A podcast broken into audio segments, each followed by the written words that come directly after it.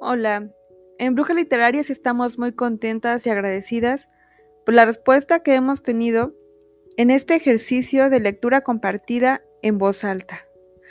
Juntas estamos leyendo las crónicas Aprendiendo a Vivir de Clarice Lispector en este febrero 2021. A continuación escuchemos Si yo fuera yo, en voz de Ana Cabrera.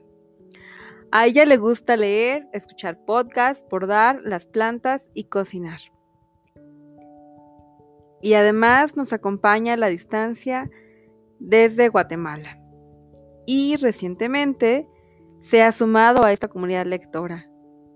Bienvenida Ana a Brujas Literarias. Disfrútenla.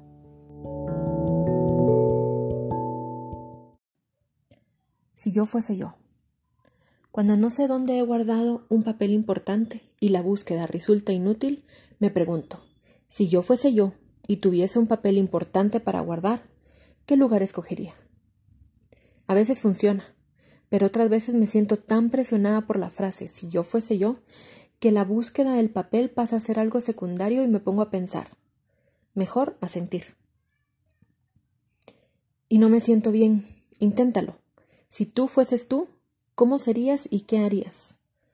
Al principio se siente una incomodidad. La mentira en la que nos acomodamos acaba de ser ligeramente sacudida ahí donde se acomoda. Sin embargo, he leído biografías de personas que de repente pasaban a ser ellas mismas y cambiaban completamente de vida. Creo que si yo fuese realmente yo, los amigos no me saludarían por la calle, porque hasta mi cara habría cambiado.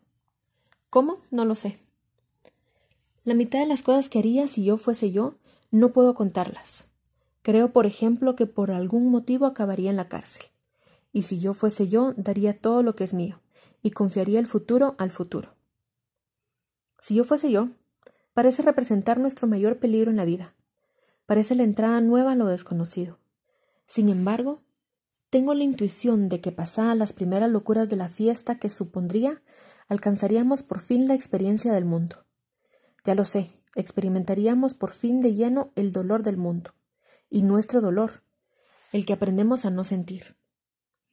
Pero también seríamos a veces poseídos por un éxtasis de alegría pura y legítima que apenas puedo adivinar.